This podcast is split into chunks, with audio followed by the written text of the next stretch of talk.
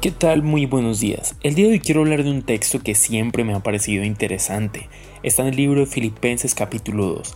Y si bien los primeros 11 versículos toda mi vida me han gustado mucho, vamos a hablar solamente de dos, del versículo 3 y 4. Así que los voy a leer. Dice, no sean egoístas, no traten de impresionar a nadie, sean humildes, es decir, considerando a los demás como mejores que ustedes. No se ocupen solo de sus propios intereses, sino también procuren interesarse en los demás. Tengan la misma actitud que tuvo Cristo. Ahí le aparece el versículo 5.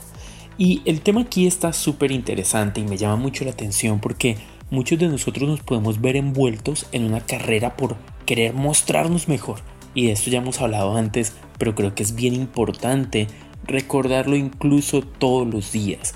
Esto se llama egoísmo cuando esperamos que el mundo gire básicamente en torno a nosotros, cuando esperamos que la gente piense, wow, pero este hombre qué bueno es, wow, pero este hombre cómo gana dinero, pero esta persona cómo tiene buenas prestaciones. Y justamente en este tiempo de redes sociales y de una vida tan expuesta, tan pública, porque no sé si lo han pensado, antes en, en, en el tiempo de antes, pues las personas que se enteraban de nuestros logros o de nuestras cosas eran personas que estaban justamente cerca a nosotros.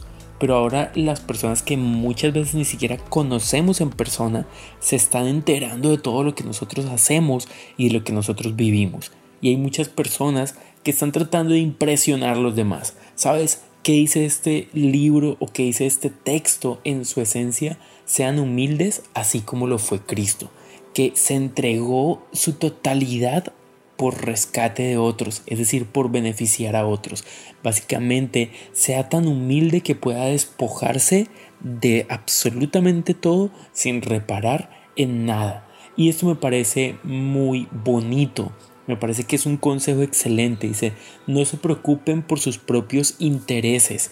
Y sabes, creo que algunas de las preocupaciones más grandes de nuestra vida tienen que ver con que estamos demasiado preocupados, demasiado ocupados en solucionar nuestros asuntos, en resolver nuestras cosas y no fijamos nuestra mirada en la necesidad de otras personas.